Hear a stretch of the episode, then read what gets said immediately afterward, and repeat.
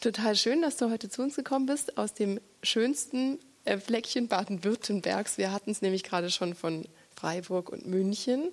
Wahlmünchnerin, ähm, unfreiwillige Freiburgerin, was einem Baden-Württemberg ja oft dann Schmähblicke beschert.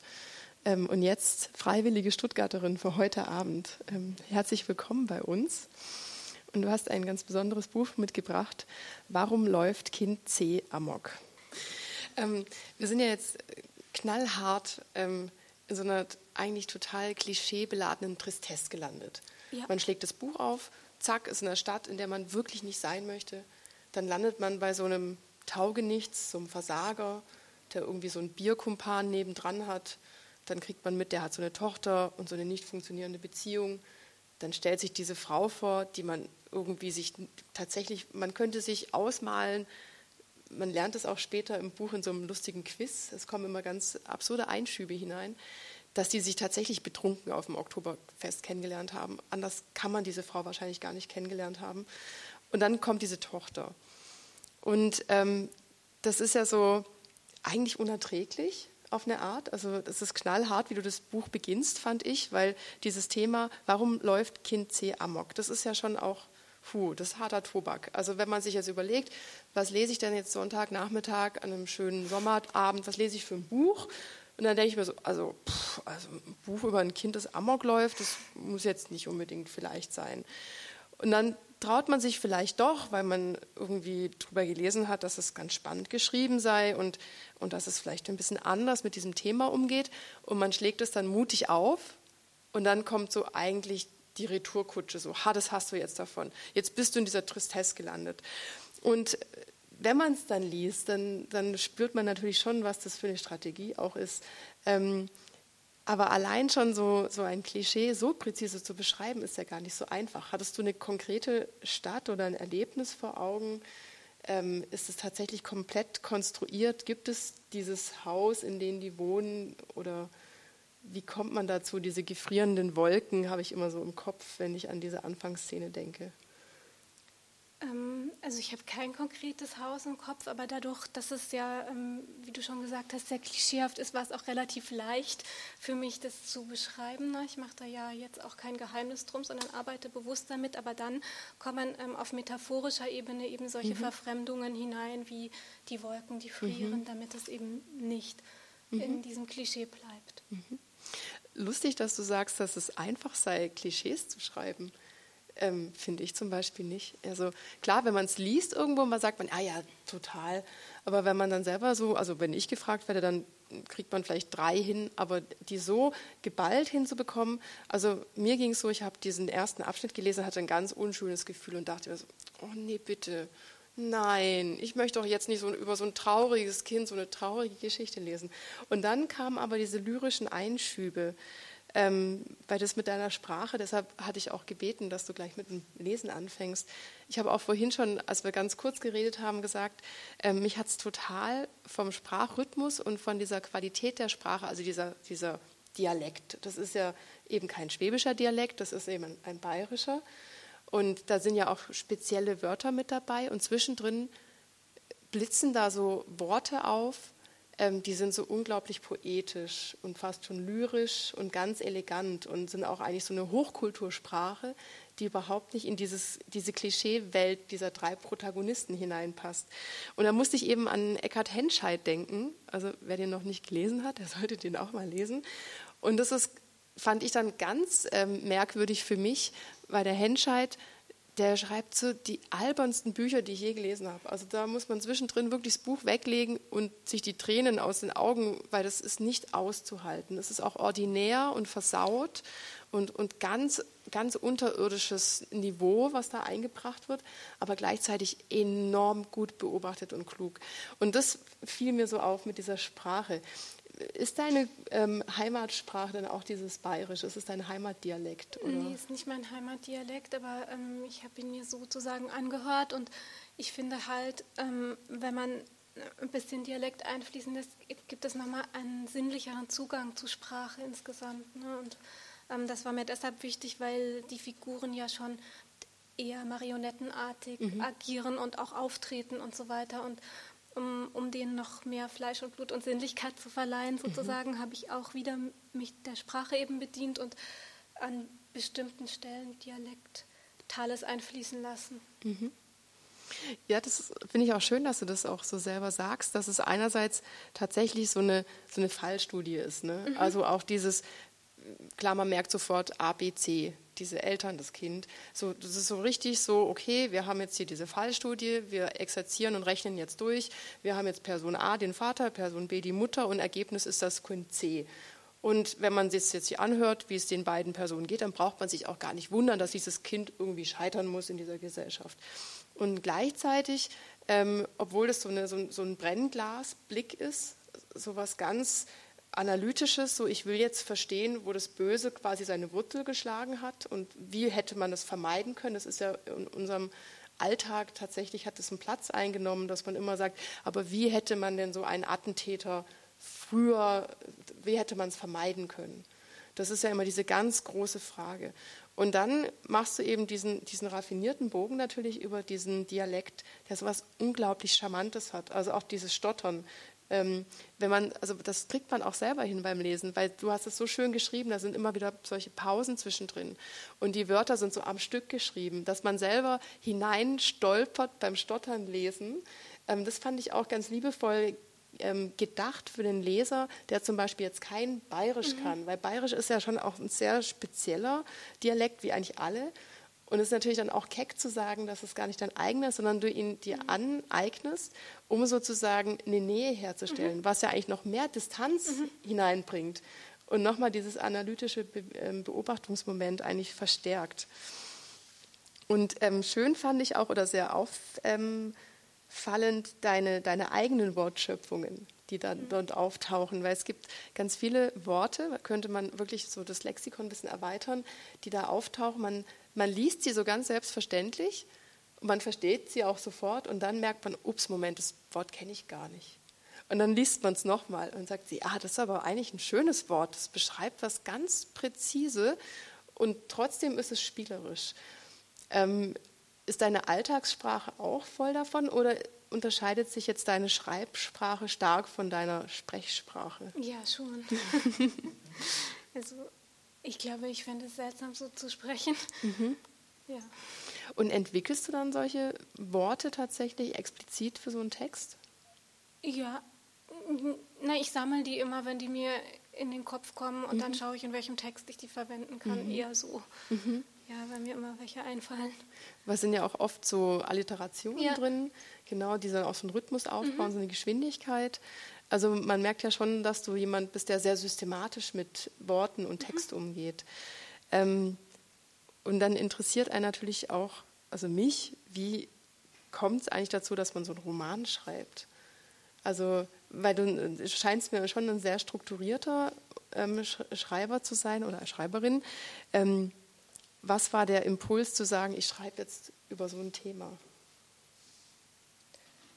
Also ich habe mich eigentlich schon länger ähm, mit ähm, antiken Figuren beschäftigt, mhm. ne, weil ich das eigentlich ganz interessant finde. Also ähm, am Anfang eher so diese klassischen, die halt immer wieder auftauchen. Zum Beispiel, was weiß ich, jedes, jedes Jahr gibt es irgendeine Kindsmörderin. Das ist dann so diese klassische mhm. Medea-Geschichte mhm. oder, oder eine Muttermörderin. Dann hat man die Elektra. So, das kann man dann immer auf diesen Bildschlagzeilen schön verfolgen. Und ähm, es gibt eben auch die Amokläufer in regelmäßigen Abständen, wobei das bei Amok vielleicht ein bisschen speziell ist, weil das ein kulturgebundenes Syndrom eher ist, so im, im westlichen Bereich, europäisch und ähm, angloamerikanisch. Und ähm, dann habe ich da eben auch nach einem Mythos gesucht und dann bin ich auf ähm, Herostrat, auf diese Figur gestoßen. Die, ähm, das kommt nachher auch noch, das lese ich da noch vor, was das für einer ist. So. Und ähm, über den ähm, bin ich sozusagen an das Thema dann gekommen und habe mich damit auseinandergesetzt und mich eben gefragt, warum es über so viele Jahrtausende immer wieder passiert und was dahinter steckt und was die Fragen sind, mhm. die man klären kann. Also es ist einerseits ähm, quasi ein Interesse an einem Phänomen, das man nicht greifen kann ja. durch, durch ein Verstehen und andererseits aber auch die Faszination ähm, an diesen alten Geschichten, an diesen ähm, Tragödien, die man immer und immer und immer, wieder, wieder und sich eben fragt, die arbeiten sich an Themen ab, die sie nie bearbeitet bekommen mhm. auf eine Art. Ne? Mhm. Hast du eine Lieblingstragödie? Medea. Die kann man auch in Stuttgart gerade in der Oper sehen. Ähm, ich sage jetzt nicht, dass ich sie nicht so toll fand, ne? Obwohl der schönste Moment ist tatsächlich, als ähm, Medea dann am, am Strand sitzt und einen Apfel isst. Und das ist so diese Sekunde oder dieser, also das ist ja auch in deinem Roman so ganz spannend, wie du mit Zeit arbeitest. Dieser, dieser ganz kurze Moment, einen Apfel essen, der nichts bedeutet und der gleichzeitig so unerträglich lang wird, mhm. dass sich alles darin entscheidet. Und daraufhin geht es ja zurück und alles beginnt, wie es vorausgesehen wurde. Mhm. Ja. Und ähm, dieser, dieser Zeitrhythmus bei dir, den fand ich auch ähm, sehr einschneidend. Und natürlich fällt einem dann auch, wenn man sich mit Amok beschäftigt und mit Tragödie und mit Rhythmus, ähm, Elephant ein, der, der großartige Film, wo das erste Mal sich jemand getraut hat, eben ähm, Gas van Sant, sich mit diesem Thema mhm. auseinanderzusetzen. Und da ähm, bilde ich mir ein, auch ein bisschen Parallelen zu finden auf eine Art der Erzählung, wie du auch die Figuren, also du hast uns jetzt diese drei Figuren vorgestellt. Und es ist im, im Text tatsächlich so, dass es sich so miteinander verwebt. Man, man stolpert hinein und man ist eigentlich gleich bei Anton. Und auf einmal gibt es so einen totalen Bruch und man ist in, in der ganz anderen Person. Und in dem Film hat er das ja auch so aufgebaut, dass er eigentlich unerträglich ist, dieser Film, weil man permanent dieselbe Szene vorgespielt bekommt, aber immer aus der Sicht eines anderen Opfers eigentlich am Ende. Und dann kommt der Protagonist und alles dreht sich um. Ähm, hast, du das, hast du den damit eingenommen bei der Recherche, den Film, oder eher versucht rauszulassen? Ja, also ich habe ihn gesehen, aber mhm. ähm, er hat mich jetzt, was jetzt das, ähm, die Konstruktion des Romans betrifft, nicht wirklich weitergebracht. Mhm. Und, aber wie du schon gesagt hast, was mir in der Konstruktion eben sehr wichtig war, war ähm, sozusagen ein Tribut eben an die antiken Dramen. Mhm. Also ähm, es hat halt ähm, was Theatralisches. Also äh, der Roman geht jetzt nicht sehr narrativ vor, sondern ähm, erzählt nicht, wo die jetzt herkommen und wo die hingehen, ja. sondern die sind immer plötzlich da in ja. dem Raum oder, oder wieder weg oder so, mhm. ne? wie auf einem Bühnenbild praktisch oder mhm. im Extremfall wie Marionetten. So. Das merkt man ja auch am Anfang, ähm, wenn man das Buch öffnet. Ich zeige das mal kurz in die Runde. Die Kapitel, ja, die sind natürlich, also es ist richtig ähm, strategisch durchgearbeitet.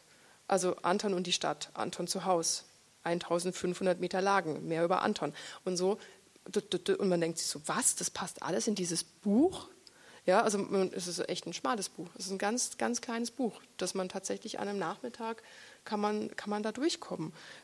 Und das zieht einen so mit. Und dann liest man aber diese Inhaltsangabe und denkt, das müsste irgendwie 500 Seiten haben. Das ist ja irgendwie so der Turm oder sowas. Ne?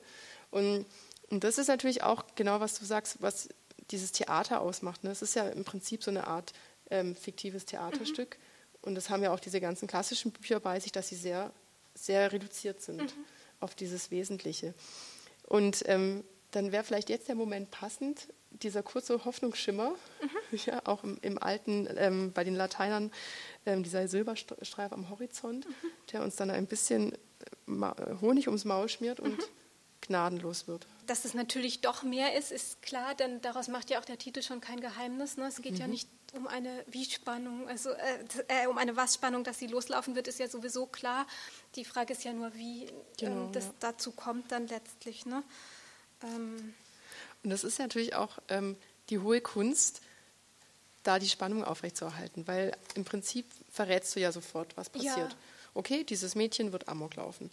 Und dann ist das ähm, Buch auch tatsächlich so gegliedert, man kann so sagen, so ähm, ja, mehr als zwei Drittel sind eigentlich diese, diese Situation, wo irgendwie versucht wird, zu verstehen, warum das so ist. Also A und B werden zusammengezählt.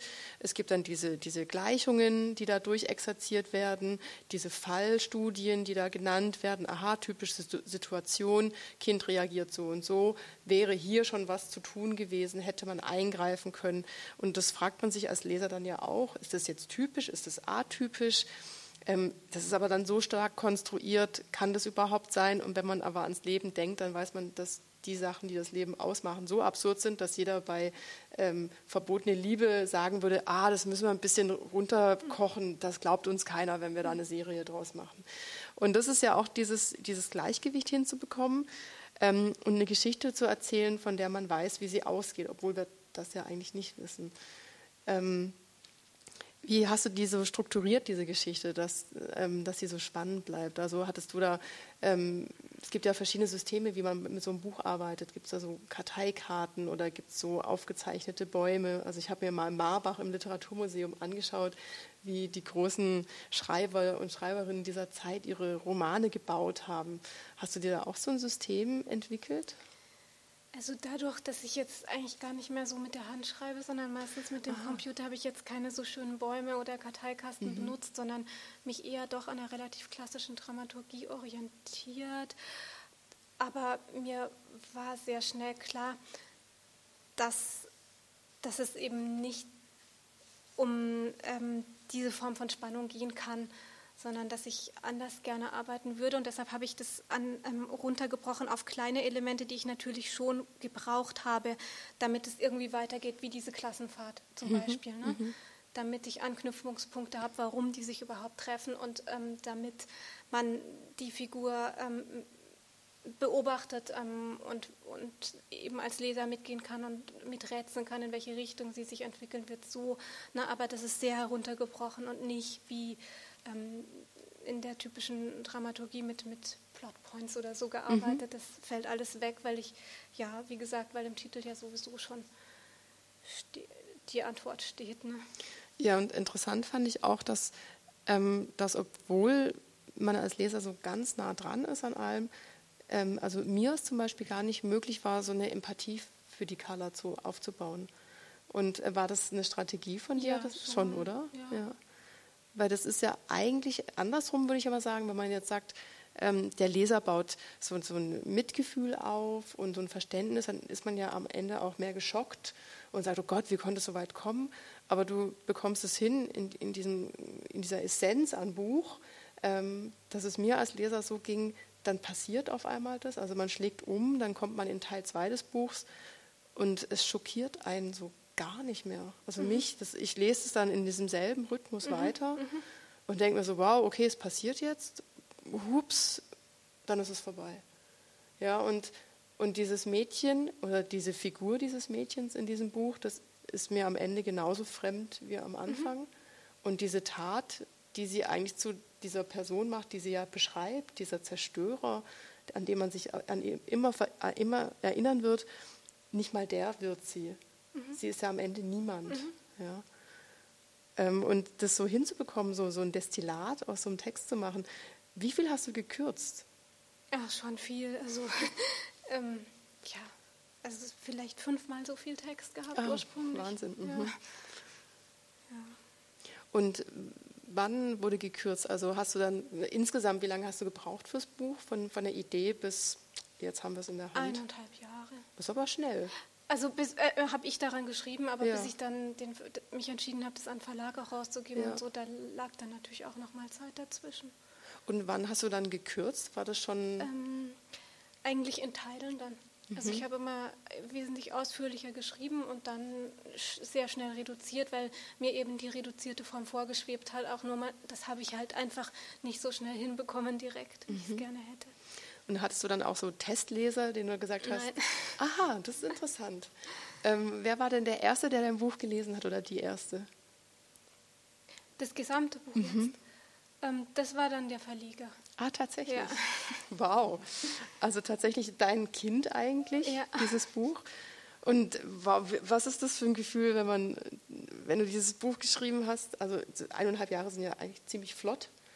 Ähm, und dann das jemandem Fremden eigentlich zu geben und zu sagen, so, jetzt liest das mal. Ja, eben, also deshalb habe ich mich das auch sehr lange nicht getraut. Also ich habe dann eher so Ausschnitte zum Beispiel hergenommen und habe dann äh, mich beworben damit für ein Stipendium oder sowas, damit ich eben schon mal eine mhm. Stimme hatte na, für, für 20 Seiten oder so oder so mhm. ein bisschen Feedback oder Außenreferenz, weil es natürlich doch eine einsame Sache ist, ne, wenn man ähm, das für sich alleine macht. So habe ich das gemacht und dann war ich mir aber trotzdem nicht sicher und habe es noch eine Weile liegen lassen und dann habe ich mich aber entschlossen und dann war es aber auch durch irgendwie, weil ja abgeschlossen ist und man schreibt und denkt ja dann weiter in anderen. Also ich war dann schon wieder mit was anderem beschäftigt. Mhm. Ja. Ah, das ist aber eine spannende Strategie. Und hast du dann auch irgendwie Ex Experten befragt zu dem Thema oder wie hast du dich nee, da so? Ich habe dann recherchiert, mhm. einfach für mich selber. Mhm. Also tatsächlich immer aus dem Text heraus so. Ja. Ja. Ähm, und wie kam es überhaupt dazu, ein Buch zu schreiben? Weil man, also ich meine, die blödsten Fragen bei solchen Buchvorstellungen ist so, gab es in deiner Familie sowas, hat dich sowas direkt betroffen? Weil wie, warum wählt man sowas? Und dann kommst du mit so, einem, so ganz trockenen Antworten, ja, mich interessieren halt diese Tragödien und was die Menschheit so umtreibt und das ist ein gutes Fallballspiel. Mhm. Ähm, und wie, also dann auch ein Buch daraus zu machen, ist ja schon, du möchtest uns ja auch ein bisschen was mitteilen über diese, diese Art, wie man mit solchen Vorfällen vielleicht umgehen kann oder eben nicht umgehen kann. Und wann war der Wunsch so groß, diese innere Notwendigkeit zu sagen, jetzt schreibe ich das aber, dieses Buch? Mhm. Also ich habe halt sonst keine Ausdrucksmittel. Ähm, wenn ich mir überlege, vielleicht, wenn ich jetzt besser Klavier spielen könnte und irgendwie mhm. ähm, meine Emotionen anders regulieren könnte, hätte ich vielleicht kein Buch geschrieben. Ne? Aber, also hast du dann ähm, schon immer geschrieben halt nur, eigentlich für ja, dich? also ich habe immer schon so ein bisschen für mich geschrieben und für mich ist halt eine Sprache wichtig als Ausdrucksmittel eben. Mhm. Ja. Weil das Thema Tagebuch taucht da auch im Buch drin auf. Ja. Ist das auch sowas, was du pflegst? Jetzt nicht mehr. Ah ja. Also, ja. Mhm. Und ähm, genau mit dem, mit dem Verlag, das fand ich auch noch spannend, du hast ja einen ganz, ähm, ganz handerlesenen Verlag, den Dirk Janssen Verlag, und hast auch schon ein bisschen erzählt, ähm, wie die Zusammenarbeit mit dem Herrn Janssen war. Und hat der dann nochmal gesagt, so da muss man noch was ändern? Oder hat er dein Buch quasi so direkt in die Arme geschlossen? Eigentlich schon. da habe ich mich dann auch gefreut. Ähm, eben ja, also ich, ja, ich hatte eigentlich ähm, das Gefühl, er, er, glaubt daran und findet es genauso gut, wie es ist, also auch in dieser reduzierten Form mhm. und eben in der ähm, nicht besonders narrativen Art und Weise, was ja für einen Roman und für ein Debüt aus verlegerischer Sicht vielleicht erstmal hinderlich ist. Ne? Ja, ja, und weil insofern ist ja, eben, anders, ne? ja, ja, und insofern ja. habe ich mich da sehr drüber gefreut und mhm. eben auch, ähm, dass er da so über ähm, sämtliche Schatten gesprungen ist, also eben immer aus seiner Verlegerperspektive. Ich glaube zum Beispiel auch, dass so ein Titel ähm, mit Amok und so ähm, ich weiß nicht, ob Unselt das mal gesagt hat, als Thomas Bernhard sein Buch Auslöschung nennen wollte, dass man sowas nicht macht, weil das halt einfach ähm, eine schlechte Stimmung ähm, ja. evoziert natürlich und die Leute ja. das nicht kaufen werden. Ne? Mhm. Aber jetzt auch, wenn man ans Internet denkt, wenn man jetzt zum Beispiel bei Google eingibt, ja. warum läuft Kind C Amok, da ist jetzt dein Buch nicht der erste Treffer. Ne? Ja. Also man muss sich dann da durchgehen und dann frage ich mich natürlich, wer, was machen die mit meinen Daten? Jetzt gebe ich da Amok und Kind ein und alles wegen dir, ja, ja, wegen deinem Buch und dann werden so Daten von mir gespeichert und dann tauche ich irgendwann in so einer mhm. Liste auf und dann sagen alle, das hat uns ja gar nicht gewundert. Mhm. Aha, die hat ja auch dieses Buch und so und dann hat sie ja im Internet nach Amok und nach mhm. Kind gesucht und dann ich als Lehrer, da muss ja aufpassen. Mhm. Also, also, du ähm, forderst ja auch schon viel von, von, von den Lesern. Ja.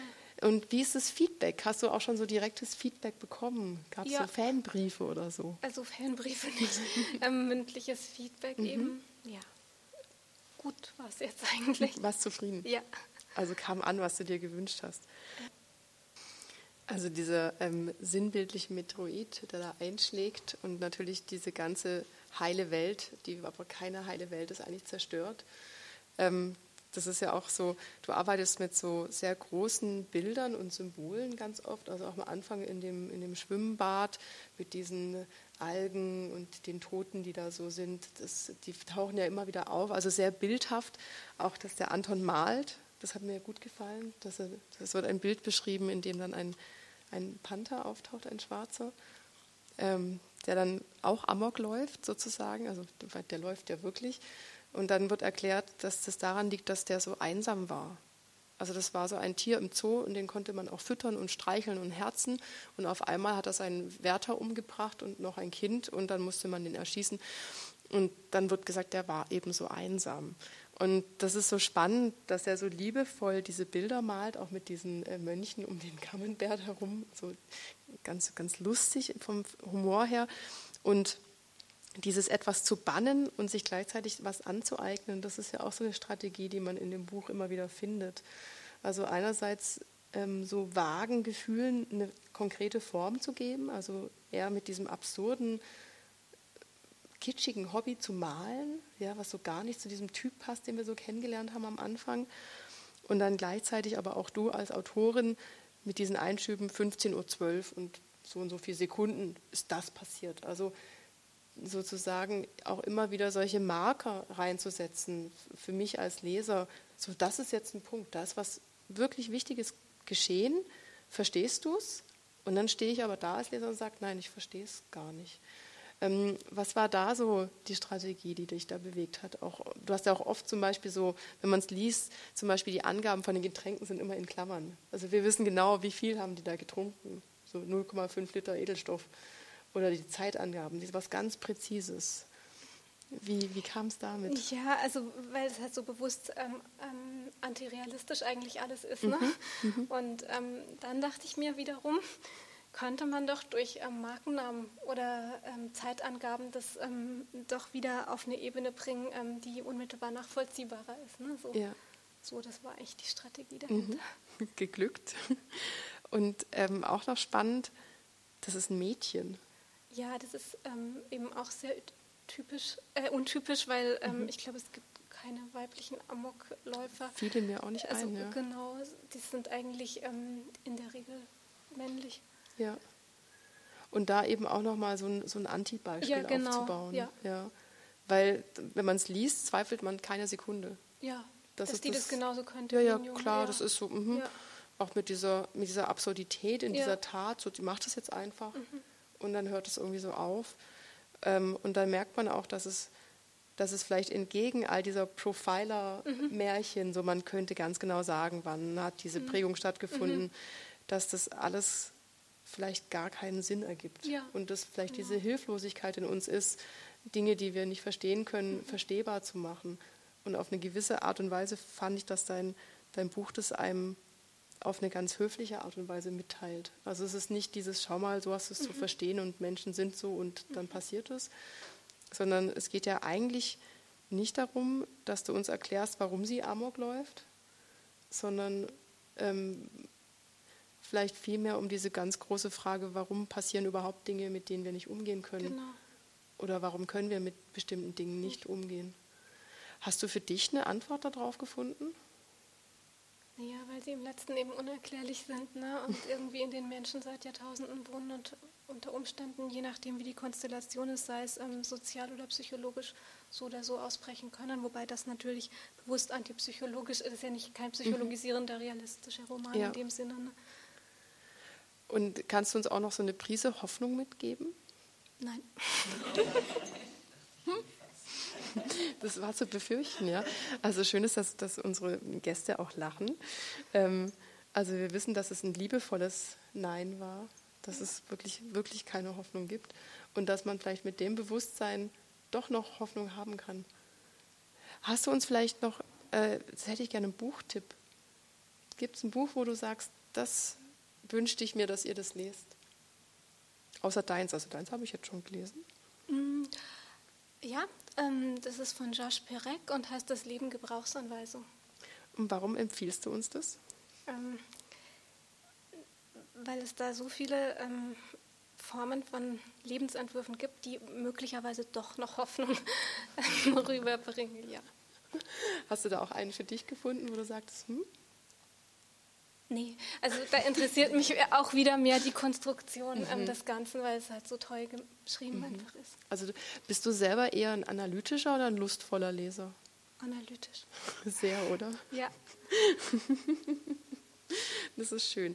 Dann würde ich mir wünschen, dass du vielleicht eines Tages ähm, analytisch, strategisch über ein lustvolles Buch stolperst und ähm, dich da drin ein bisschen verlierst und uns aber trotzdem weiterhin mit deinen ähm, sehr präzisen und strategischen Gedanken in so Welten entführst, wo wir Dingen begegnen können, denen wir vielleicht gar nicht begegnen wollen und die uns doch gar nicht so wehtun. Also am Ende ist auch so ein Komet noch mit drin im, im Umschlag.